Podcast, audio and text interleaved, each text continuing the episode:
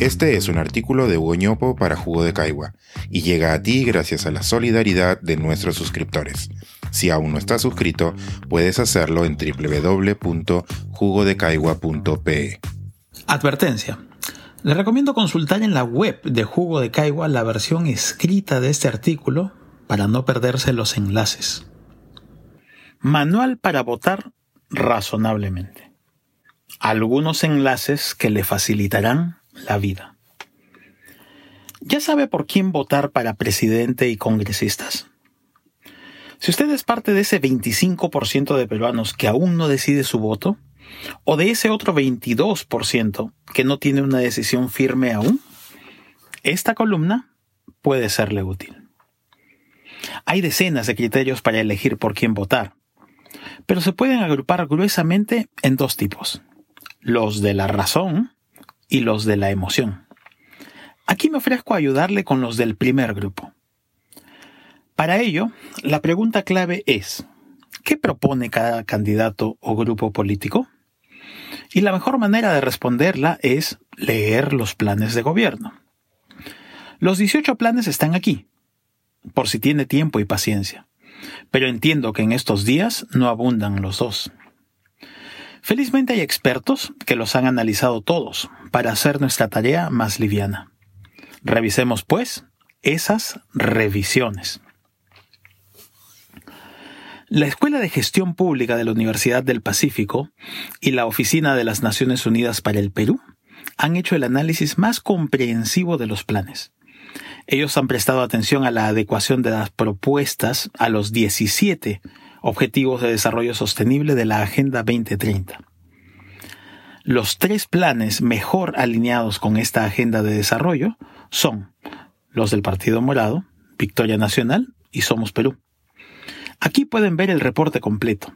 Y en este video, la líder del proyecto, Alexandra Ames, discute varios detalles de la metodología que siguieron para hacer esta medición. Videnza Consultores como parte de su programa Propuestas del Bicentenario, ha hecho otro análisis de adecuación muy relevante.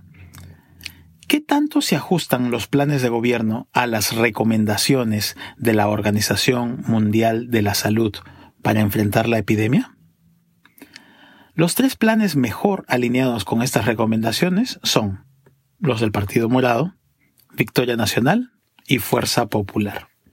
Aquí puede ver el reporte.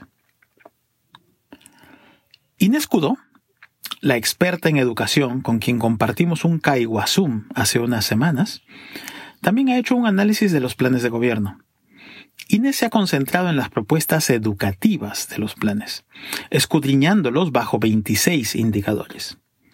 Las tres propuestas que ella destaca son las del Partido Morado, Juntos por el Perú y Victoria Nacional. Por otro lado, a ella le preocupan algunos planes por su inviabilidad y populismo, y algunos otros por su poco interés en la educación. Aquí su análisis. Jonathan Pillaca, experto en economía digital y políticas públicas, ha analizado los planes con lentes digitales. Este es, claramente, uno de los temas de futuro en el que se han hecho varias promesas pero no todas con buen sustento. Pillaca propone una mirada en tres dimensiones. Desarrollo digital, servicios asequibles y atención urgente. Su conclusión es que destacan los planes de Victoria Nacional, Partido Morado y Podemos Perú. Este es su informe. Ahora bien, hacer ofertas de campaña es muy sencillo si no se toman en cuenta las restricciones del presupuesto. Luis Miguel Castilla, de Evidenza Consultores, ha presentado un análisis de los costos de las propuestas en los planes. El más barato costaría más de 2% del PBI, un monto excesivo para los tiempos que nos esperan.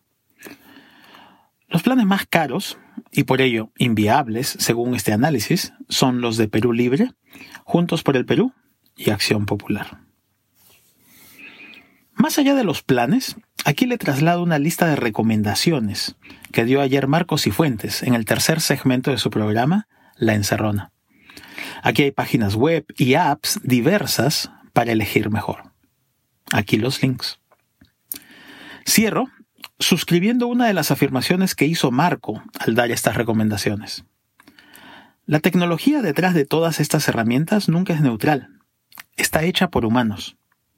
Extiendo el argumento para decir también que los recuentos que aquí recomiendo han sido hechos por humanos.